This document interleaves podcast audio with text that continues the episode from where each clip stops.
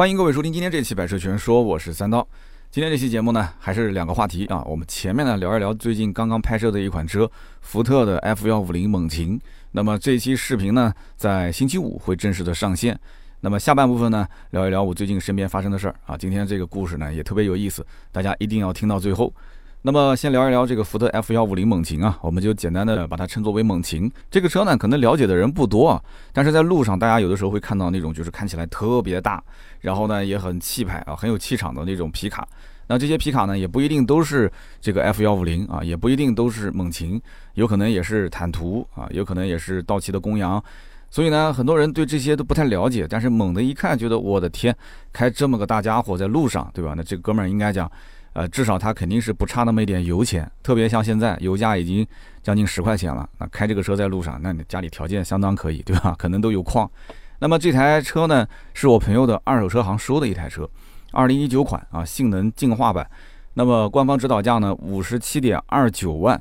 那么大家猜一猜，这台车二手车挂多少钱啊？有人讲五十七点二九万，一九年的车，那怎么着也要打个八折以上吧？那四十多万还是三十多万？来坐稳了，听好了啊！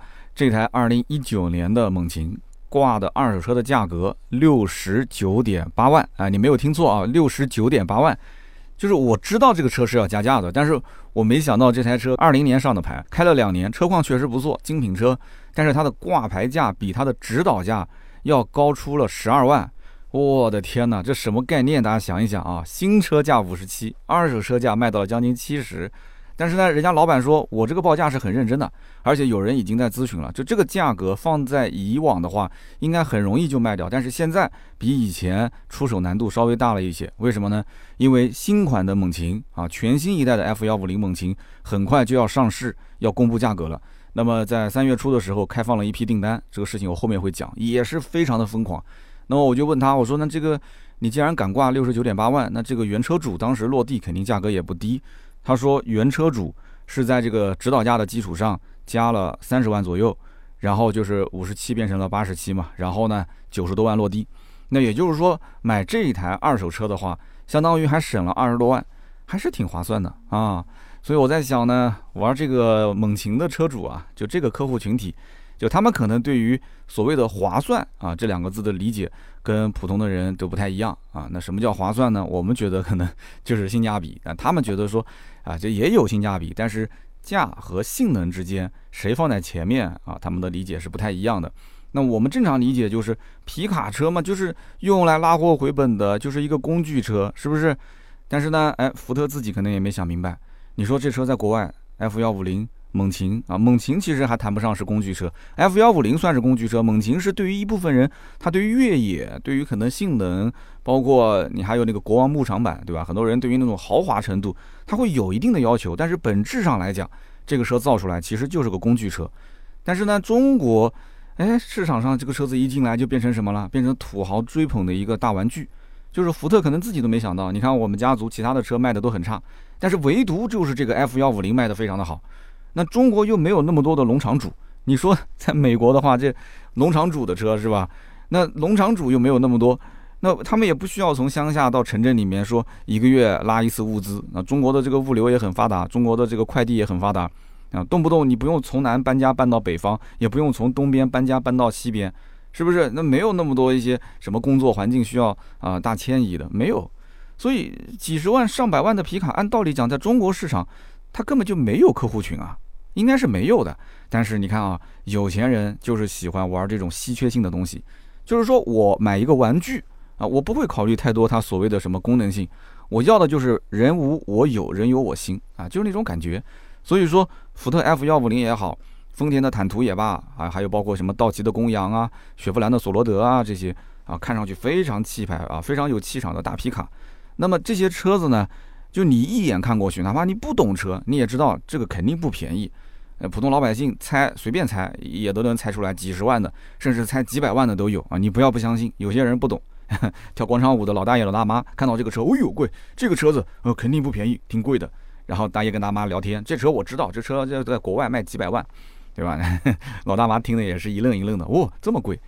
所以说这是一方面，再加上另外一方面，你想这么大个车排量又不小，对吧？五点三升的、五点七升的、六点二升的，以前老款啊都是那种大 V 八的发动机，所以很多的一些本来是想玩这个车的啊，就价格呢也能接受，对吧？大几十万也能接受，但是呢，就稍微动了动心思想去买，一看这个排量，我的天，就吓得掉头就跑啊！有很多这样的人啊，你别觉得好像说买得起就能玩得起，不是这样子的。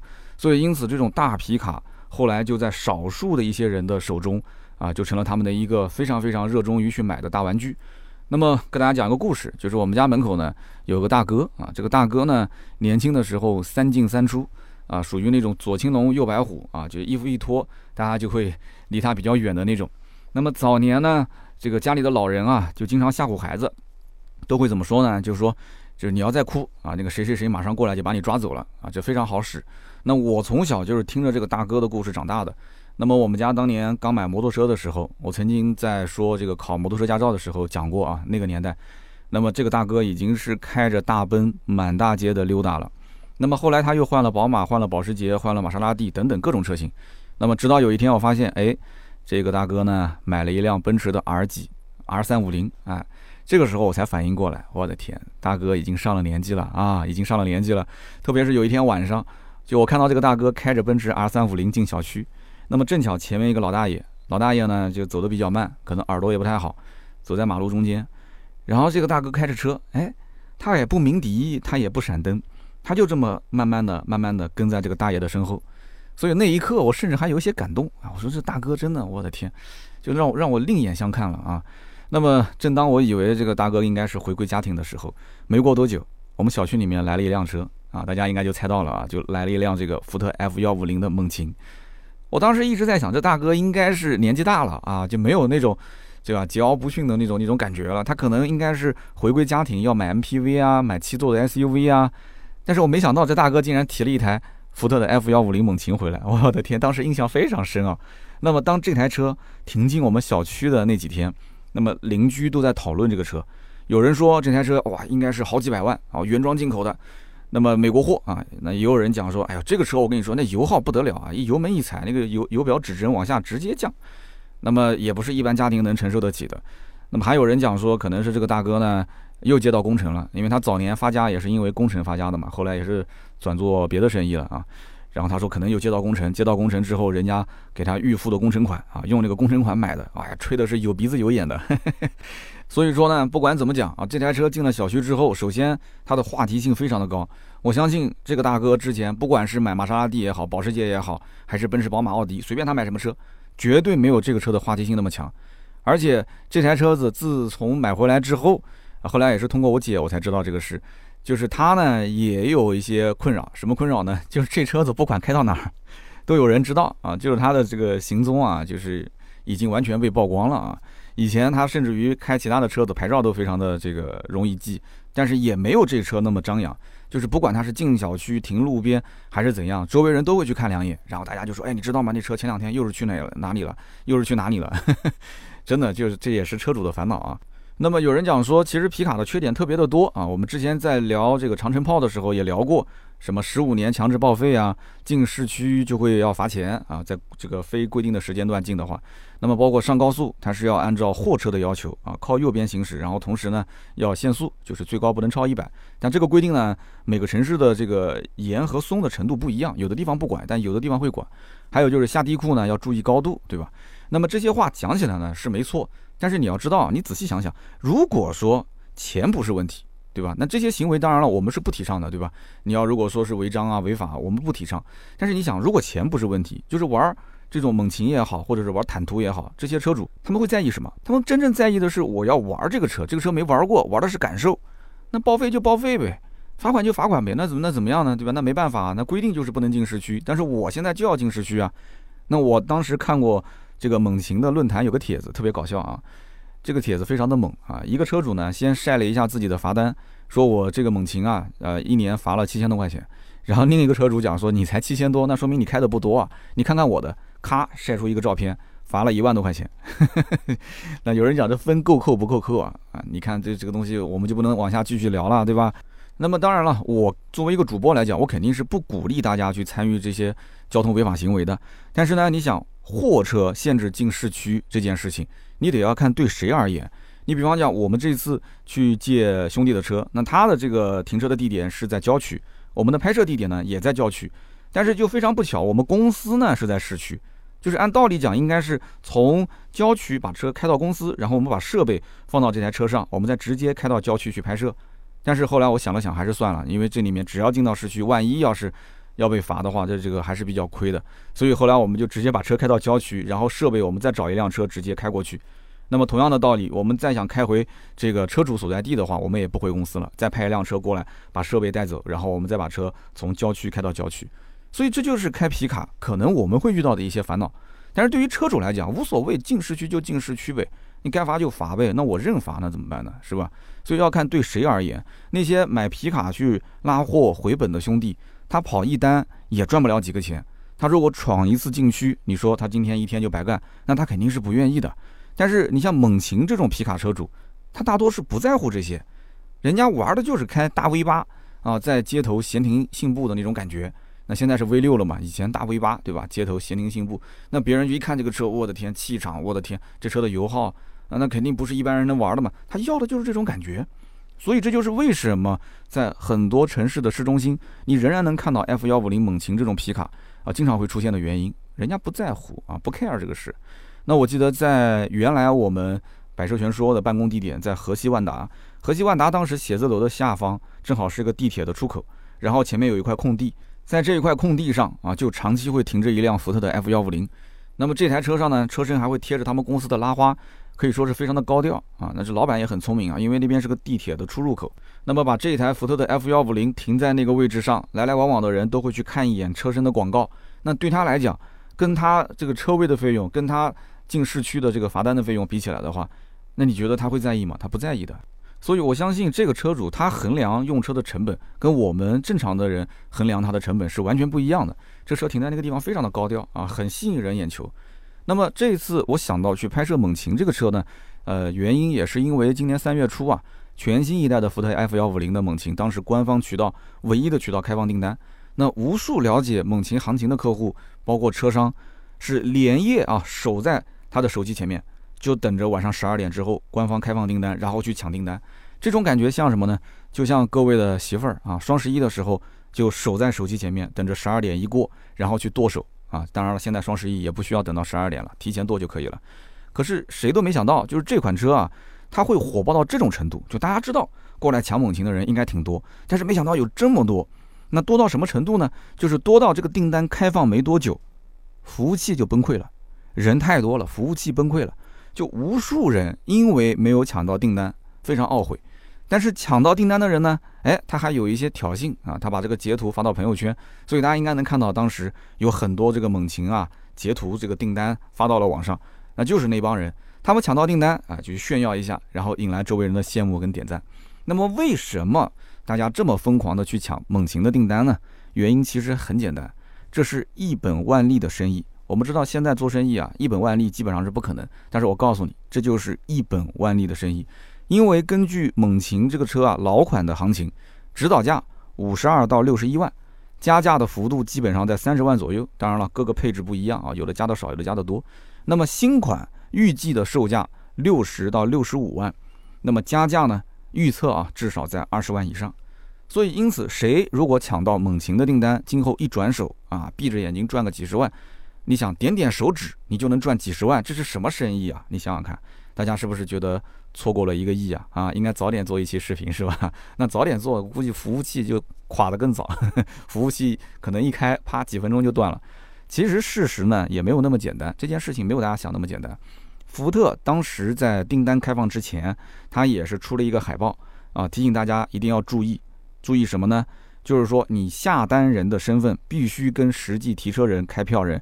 要完全一致，也就是说，防止黄牛去转让订单啊，不允许第三方去转让订单。那么，如果你转让订单了，你当时下单的人的姓名跟你实际开票人不一致，可以视为无效订单。但是为什么还是那么多人去抢呢？啊，其实很简单，人有多大胆，地有多大产啊。中国整个的经销商网络啊，它这里面的利益关系非常的复杂。啊，你就是像包括什么阿尔法、V 尔法，甚至 LM，就雷克萨斯 LM 这种车，就是厂方施加那么大的压力啊，不让平行进口车进来，还不照样能进来吗？只是量多量少的问题嘛，对不对？所以因此这个将来啊，肯定是有解决方法的。实在没有解决方法怎么办？啊，无所谓啊，大不了把车提出来呗，我正常交税、正常上牌可以吧？我退一万步讲，我就是上牌交税了之后，我就直接过一手给下家啊。理论上来讲，在登记证书上面啊，可能会多一个名字，号称是个二手车，但是实际上我跟你讲，该加多少钱还是多少钱，丝毫没有任何的影响。只不过如果说有这么大的利润空间，经销商比方说把原来的发票作废，重新开啊，或者用其他的手法啊，就理论上来讲，它就不算二手车了。但是我告诉你，就是二手车也无所谓，就这么夸张。那么更何况，你想从夜里十二点开放订单，当时官方讲说三个小时订了两千多张，但是实际最终订了多少他没说啊。那么到第二天中午十二点，官方就已经把这个订单平台系统给关闭了。那么中间服务器还崩溃了很长一段时间。所以因此，首批新款的猛禽到底有多少的量？我估计也就是几千台吧。那么也就相当于是个限量版车型。那么后期也就是第二批开放订单是什么时候？什么时候加推？不知道。那么因此，你想有些人就是很着急的想去尝鲜，想去玩这个新款的猛禽。那你想这一部分的人，特别是老车主，就是猛禽客户的忠诚度非常的高。以前的老车主想把老车给卖掉，换个新猛禽，但是没抢到订单，那怎么办？高价钱从别人手上转，一定有，百分百有。所以这个生意，我跟你讲，只要谁手里抢到订单，一定是百分之百只赚不亏的买卖。那么我知道听节目的听友啊，应该讲大多数这一辈子也不会去买这个福特 F 幺五零猛禽啊这种皮卡，但是我跟你讲，今后说不定有一天你想要去自驾去租车的时候，你会发现，哎，这个租车的公司就有这么一个猛禽，它是可以租的，或者说 F 幺五零吧，因为猛禽是 F 幺五零的一个官方的越野改装版啊，所以说你当时一看有个 F 幺五零或者有个坦途可以租，三刀的节目曾经也聊过这个车。呃，你听过这个车，了解过这个车，跟你不了解，我觉得你对它的这个理解啊，应该是完全不一样。就是正常人理解，就是说，你甭管是大皮卡、小皮卡，皮卡这个东西不就是个货车嘛？那么货车是什么概念呢？内饰又很简陋，对吧？配置呢又很低，开起来呢、坐起来都不是很舒服啊。也就是后面有一个小货箱，可能装东西比较方便，但是呢，也可能会遇到包括有些地方限行，进不了市区啊。所以你当时如果选车，你多数啊大概率你不会选皮卡。但是我告诉你。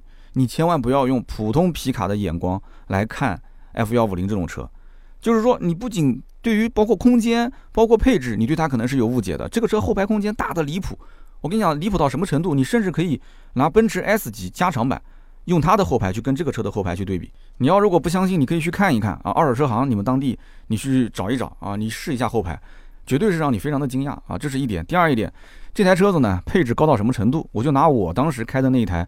这个 F 幺五零猛禽，举个例子啊，带 L 二级的辅助驾驶。你想，一个皮卡带 L 二级的辅助驾驶，然后电动调节的方向盘，带加热、带记忆，然后座椅带加热、带通风，音响甚至是丹麦的 BNO。那么有人肯定要讲了，这有什么了不起的？长城炮不也是吗？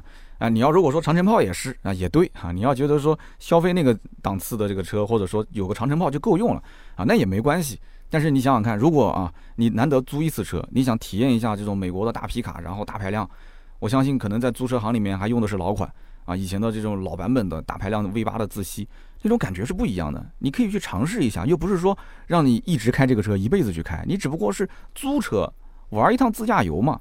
这个车子的后排座椅是又宽大又厚实，前排也是，就整个车所有的包括按键啊，包括储物格啊，都是巨大无比。而且这台车子，你想后排你要不坐的话，你可以把坐垫折叠，折叠完之后你会发现它的后排前面的那个空间啊，你放一个冰箱进去都可以。这个车子还有一点要注意，就是福特 F 幺五零这种皮卡，你第一次如果坐上去，你的感觉啊，就像是开公交车，就有那种一览众山小的感觉。那当然了，如果你考虑到这台车可能是一个大几十万、上百万的皮卡，你甚至会有一种君临天下的错觉。所以这种感觉、这种体验是别的车给不了你的。啊，这就是我觉得 F 幺五零啊、坦途这种皮卡非常非常吸引人的地方。那么如果说你担心油耗，你要担心油耗，那你将来租车呢，我就不建议去租这种大 V 八的版本了。你可以去看一看能不能租到新款啊，新款是三点五 T 啊。那么三点五 T 呢，跟以前的老款的大 V 八油耗差距比较大啊。新款三点五 T 呢，平均油耗大概在十五个油左右，老款大 V 八的基本上二十个油往上跑。所以呢，如果大家偶尔去租一次皮卡，哎，自驾游的时候去玩一玩，我觉得这个油耗应该还是能接受的吧。那么至于像 F 幺五零这种皮卡的四驱，它的越野能力啊，说实话，你看它那个驾驶，你就知道这种车子就是为了在什么农场里面，为了那些烂路而生的。各种越野活动的现场，你都能看到，像猛禽啊、坦途啊这种车，出镜率非常的高。那当然了，这种车不适合去冲坡，因为现在很多人看所谓的越野那种视频，就是冲坡子嘛。这种车因为太长了，接近于六米，所以它不适合冲坡。这种车呢，正常，比方说你玩一些小穿越。对吧？一些轻度的越野是没有什么问题的。三点五 T 双涡轮加上一个时速的手自一体啊，百公里加速能干到五秒七，所以我相信在路上绝大多数的车也干不过它。回头率又甚至堪比这个兰博基尼、法拉利。玩越野，你想它带分时四驱，而且前桥是托森差速器啊，然后后桥再配一把牙嵌式的差速锁，可以讲随你怎么霍霍啊。这台车如果讲夸张一点啊，它的越野能力应该是不会比奔驰的大 G 或者是吉普的牧马人差到哪里去。所以你要这样去看的话，即使加价到八十多万去买一个猛禽，其实性价比还是超级高的。因为猛禽，你想跟奔驰 AMG 的 G 六三比，光是 G 六三的加价就要七十来万，也就等于说一台猛禽的价格等于是一台大 G 的加价的部分。你要知道，大 G 本身两百多万的售价，再加上它的消费税的部分，我们还没算进去。所以你不要觉得我讲的夸张啊，你可以不信问问是不是这么个行情。那么以上就是关于这个福特 F 幺五零猛禽啊，啊简单的一些我的见解啊。如果大家想看详细的评价呢，一定要关注星期五，呃我的长视频的上线啊，可以去看一看，我觉得挺有意思的。那么接下来呢，聊一聊我的身边事。那么我的节目现在是每一期分前后两段，先聊聊车，后面聊聊身边事。我看到评论区呢反响还挺好的啊，大家觉得说想听车呢听前半部分，想听三刀的一些身边事呢听听后半部分。那我觉得这样的一个方式呢，我也会持续去做。那么包括很多人也问说什么时候做人物传记啊？最近一段时间确实手头事情比较多，但是因为疫情呢，取消了一些出差的计划。那么取消出差的计划之后呢，我最近也开始策划啊，可能要做一些这个人物传记啊。有人问说恒大汽车。这个许老板的故事，你一直挖个坑都没填啊！最近我要抽时间来做这个啊。那么其实今天的这期节目的主题啊，应该聊的不是猛禽，而是聊坦克五百。那么结果呢，坦克五百这个试驾的行程啊啊被取消了啊？为什么取消呢？因为我的这个十四天的行程里面啊，有去过上海的记录。那么上海呢是带薪的城市，中高风险，所以坦克五百的试驾地点是在杭州，它就不允许我办理入住啊，需要先隔离。那么需要隔离，我就不去了，是吧？那么一开始我以为试驾地点是在莫干山啊，莫干山呢是在德清嘛，所以当时我就问了一下这个德清的朋友，他们跟我讲说这个没什么问题啊，就安吉那边的，他都都没什么问题。那么好像我觉得那边也没有那么严重，对吧？所以我做个核酸就能去。那么谁知道这个活动是先入住杭州萧山的宾馆，然后再开车去莫干山，所以杭州这边是不让我入住，所以没办法，只能非常遗憾取消这次行程。但是呢，我随即就问了一下南京本地，也就是魏派的 4S 店。那么 4S 店就跟我讲说，本周的周末这个试驾车第一辆就到店了。现在目前没有展车，没有试驾车，但是这个试驾车到店呢是先当展车，静态的放在展厅里面。那么等下一辆这个坦克五百再到了以后，这台车它就会上牌当成试驾车。那么很多车都是这样操作的嘛，也能理解。所以呢，我周末我想办法先到店里面去看一看，看能不能在院子里面简单的跑两圈。这个车子的静态其实我已经报道过很多次了。因为坦克五百之前是在成都车展，后来是在去年的广州车展，都已经静态展示过了。那这一点我觉得要夸一夸长城啊，就是长城不太装逼。因为坦克五百当时第一次亮相就已经可以让媒体到展台上去啊去看，也不用说提前预约什么的，你可以去拍外观，也可以去拍内饰。然后第二次展示在广州车展就更加的自由，而且不仅放了一辆车，放了两三辆车。你随便怎么去做，怎么去拍，怎么去看，不会有什么外边用一个围栏拦着，然后又要预约啊，就反正非常装的那种。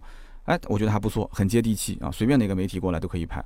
那么这一次呢，呃，预售价包括配置表都已经出来了，是吧？所以呢，呃，我下期节目跟大家好好去聊一聊这个坦克五百啊，我的一些对于它的选购方面的建议。那么今天是三月十六号星期三啊，今天早上刚起床的时候，我看到了一条新闻，说南京呢第一个要全员做核酸。第二个呢，就是南京现在已经是带薪的中高风险。第三一个呢，是昨天晚上得到的通知，就是全南京市的幼儿园、中小学生全部要停课。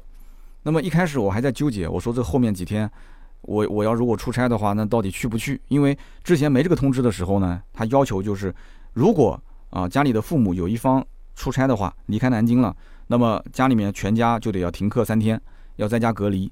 所以呢，我当时还非常纠结，你说到底出不出呢？对吧？一出差，那全家都受影响，老婆的工作、孩子的学业都要受到影响。但是后来呢，出了这么一个通知啊，就全校都停课了。那其实我也就坦然了。如果真的有些城市我能去的话，真的要出差，在不影响孩子学业、不影响家里的正常的工作的情况下，那我该去还是得去啊。那怎么办呢？对不对？但是呢，这个孩子自从一停课，今天上午开始，我就发现这这孩子的理解可能不一样，就是各科的老师，他其实接到停课的通知，跟我们的时间应该是一样的，也是昨天晚上，所以他有一点这个措手不及。那么因此今天上午他也没课。今天下午，后来我问了一下，那孩子也没上课，所以呢，就搞得现在就有点乱。今天上午我出门的时候，就看到我孩子那种脸上洋溢着的，就是放假的那种笑容，我就觉得他肯定是理解错了，他可能以为是暑假提前来临了，所以学校停课，在家远程教学，然后教学又没有提前准备好，这个真的是家长挺挺担心的，而且现在也非常考验孩子的一个自控能力、自学能力。那么有的父母呢，时间相对比较自由，但是有的父母他没办法，他白天他必须要去忙工作，是吧？那他不能在家办公。那有的父母可能工作自由一些，可以在家办公。那你想，孩子要停课的话，家里必须要有大人去陪着的。那这个陪他的这个大人是谁呢？如果父母都在忙，那必须是双方肯定是有一方的老人要过来帮忙带孩子。那白天要么爷爷奶奶接走，要么就是外公外婆接走。但是每个家庭的情况不同。那要如果说父母就是白天忙工作，平时小孩就放到学校的那种，那么临时有些情况请个假没关系。但是你要是天天都在家里面，天天停课，那就必须有一方的家人是要陪着这个孩子的。当然了，就是在初中以下吧，基本上就是小学的时候，那需要解决这个问题。那初中以上，那孩子都大了，那你不在家，他自己去安排也都是可以的。所以说啊，这件事情对不管是学生也好，还是像我们这种上班族也好，影响都是挺大的，影响都挺大的。那没办法，你看。昨天晚上刚接到停课的通知，刀嫂就跟他们老板就申请说能不能在家办公。啊但是还好，他这个工作呢，老板也算比较通情达理，就让他等孩子复课之后再回公司上班，那就在家办公吧。很多人也都知道，这个疫情呢，其实对于线下做实体的老板啊，影响是最大的。房租你要照交啊，人员工资你一分不能少。但是你这个门店的生意大幅下滑，那么甚至随时可能还被通知要暂停营业。关键就是你要如果说有个盼头，你告诉我什么时候结束，那也可以。但是大家就是不知道什么时候解禁，什么时候结束。他害怕的是这个，是未知数。就这么一直耗下去，每一天的流水是零，但是开销是很高的。很多人撑着撑着撑到后面，心态就崩掉了。所以呢，节目当中啊，我跟大家也讲，就是说现在做线下实体的各位老板，一定要提前做好线上的准备。你无论现在疫情是不是啊有这个苗头，还是说啊平时疫情控制的比较好的情况下，你一定要两手准备，不能完全依靠线下的这些所谓的呃流水订单啊，就是正常路过的这些上门客户，让他来去支撑你的营业。现在所有的线下一定要记住这一点，就是哪怕有疫情出现的时候。你的线上至少能保持，不是说能赚多少钱，最起码不亏或者是少亏。其实你反过来想，当你周围的竞争对手跟你遇到同样的环境，他都是在苦苦挣扎，而且每天亏的非常多，而你几乎是保持一个不怎么亏的状态的话，那他就被淘汰掉了。那你想一想，等到有一天市场转好的时候，你的竞争对手变少了，但是客户的整体的量级还在增加，那你是不是赚的就比他多？所以有些时候你要去逆向思考，你就会发现这里面危机啊跟机遇它是相辅相成的，它是夹杂在一起的。你要换位思考，你要能自己去调整一下心态。那么关于这件事情，其实跟我也是息息相关的啊。因为你想，我现在遇到的情况是做自媒体，自媒体按道理讲，就是如果是疫情现在停工停产的话，它会带来一波的流量爆发期。大家想想是不是这个概念？因为之前。在某音平台上爆发了非常多的一些大网红啊，就是几千万、上千万的这种网红。那么那个时候，是不是很多的一些城市都是停工停产的状态？而且在那个年代，电子消费品也是迎来了一波消费高潮，因为大家都在家里面待着嘛。手机的销量啊，包括像游戏机 Switch 的销量，包括笔记本电脑的销量，当时都创下了新高。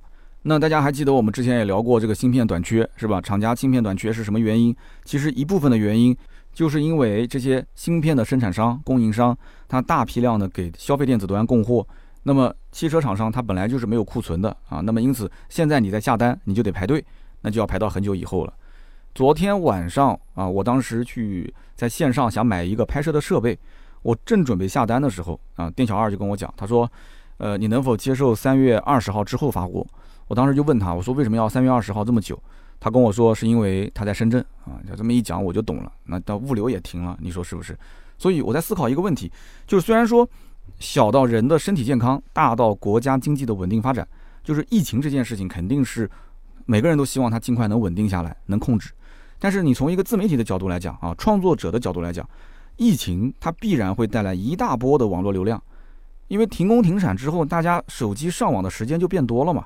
那么因此，内容创作者他所发布的每一条内容就会有更大的几率被关注到。那么这一段时间，你只要啊加倍的努力去做好内容，那么你得到的效果，应该讲绝对比平时要好上好几倍。所以，听友里面如果有做线上内容运营的一些同行的话，那么你想一想，我刚刚说的这个话有没有道理啊？如果之前的那一波就是疫情阶段，然后突然爆发出的这个网络流量你没有抓住的话，那么这一波可能没有那么大，但是一定比平时要好很多。那这一波流量，你是不是应该把它把握住？所以大家一起要努力啊，就是希望在这个过程当中啊，能够有一些收获。当然了，从大局来讲，我还是真心希望疫情是早日稳定啊，因为毕竟身体是工作的本钱，对吧？因为疫情实际上负面的影响还是比正面的要大得多得多得多。那么其实生活中有很多事情都是两面性的啊，所谓叫祸兮福所依啊，福兮祸所伏。那比方讲，因为疫情，我已经是陆续推掉了好几个商业合作。这个商业合作为什么要推呢？是因为他要去外地拍摄。我们前面也说了啊，我去一次外地。那孩子跟媳妇要隔三天，对吧？那么现在南京又是个带薪的城市，那我要如果去到外地的话，可能我在那个城市也得要被隔离好几天，所以现在是非必须，基本上不离宁啊，南京嘛，不离开南京，不离宁。但是呢，反过来看，有些合作呢，它又只能限于南京本地完成。那么这样一来的话，外地的媒体他又无法来南京啊去执行这个活动，所以这些订单有时候反过来他又落到我的头上了。所以就是现阶段这个心态调整非常的重要。我们讲叫忙时去做业绩，闲时要做管理。那么我们前面提到，就是说因为停工停产嘛，线上可能会迎来一波流量的小高峰，所以因此昨天我们就开始开会了，我们内部就讨论一个啊这个内部培训计划。那么利用这段时间，大家呢呃没有人去出差了嘛，所以人头比较齐。那这个时候呢，我们就要多沟通啊，多去练习练习，包括一些选题的方向啊、脚本的写作技巧啊。逆风的环境，每一个人的心态一定要调整好，大家不要慌。大家所处的环境都是一样的，修炼内功放在什么时候都非常的重要。好的，那么以上就是本期节目所有的内容啊，也是感谢大家的收听和陪伴。那么如果觉得聊得还不错的话，也可以把我的节目啊转发给身边人，留言互动呢，还有机会获得价值一百六十八元的芥末绿燃油添加剂一瓶。那么今天这期节目呢就到这里，我们下面呢说一说上期节目的留言互动。那么上期节目呢，我们聊的是未来的 ET 七，那么还讲了一个我家里密码锁被陌生人。也不知道在干嘛，反正就是乱按的这样的一个经历啊。那么 E T C 这期节目很有意思啊，有人说是被充值了，但是也有人说我是在黑这个未来。那厂家也后来找我谈心了，说这个观点呢，厂家认可。那么也但就是比较委婉的，就是意思就是说写写的时候还是可以稍微再啊斟酌斟酌。那其实言外之意就是我这里面还是啊戳了一些厂家的痛点啊。那么我不管大家怎么评论，反正我的观点我再回头看了一眼，我觉得没什么问题。这就是我真的想说的话。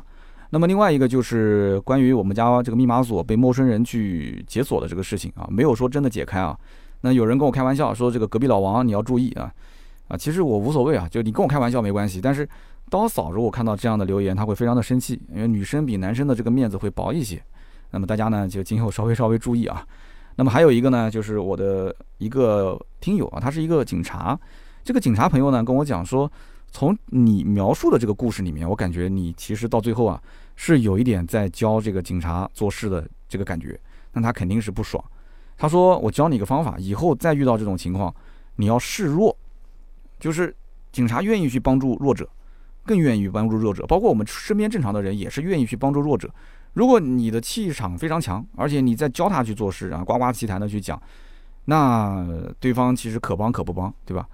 所以他说教你一个方法，你可以以后怎么说呢？就说家里有老人，啊，当然你家里真的有还是假的有，他也不关心。你就说有老人，然后你说我平时比较忙，我实在没时间在家白天的时候照顾老人，啊，老人呢遇到这个事情特别害怕，他中午呢他午休他就失眠，所以就就这个事情就你啊你就讲着讲着你眼泪要能流下来那更好。所以呢这个对方只是输了一个密码而已，他其实不违法。那作为警察来讲的话，他好心帮你去查一查是可以的。但他不查，他不管，其实也没有错。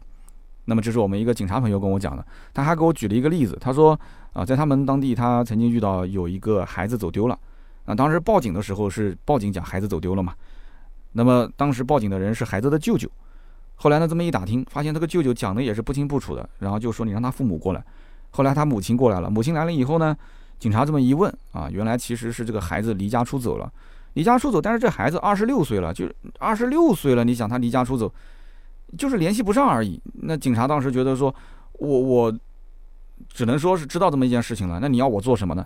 那父母当时他的母亲啊，就要警察说查他身份证，查他有没有购票记录啊，是不是买了什么高铁票去外地了，或者有没有开房记录，找了个宾馆啊自己住下来了，还要求警察说能不能去调监控。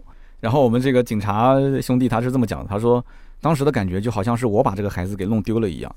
那当然了，警察肯定是拒绝嘛，啊拒绝。他说你成年人啊，首先他没有犯法，我也没有权利去调查他。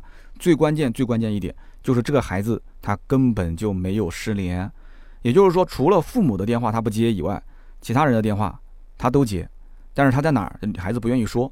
所以这个你让他怎么办，对吧？你说你要是查什么监控啊、开房记录啊、购票记录，那么这位母亲提出的要求，最终的结果肯定都是没有实现，对吧？警察肯定是拒绝的。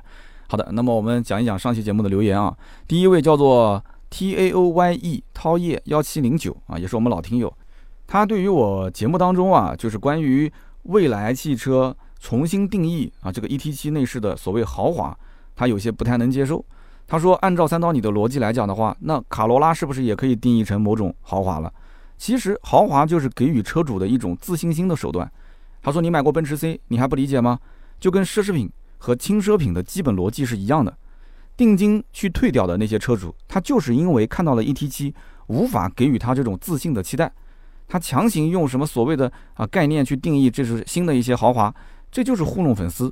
但是你糊弄不了那些啊想要从这个内饰里面找到自信心的这些客户。我觉得说的很有道理啊，自信心这个点，哎，切入的角度非常独特啊，我赞成，我赞成，没问题。那么下面一位听友叫做十一画剑客。他说：“三刀，呃，听了一段时间你的节目了。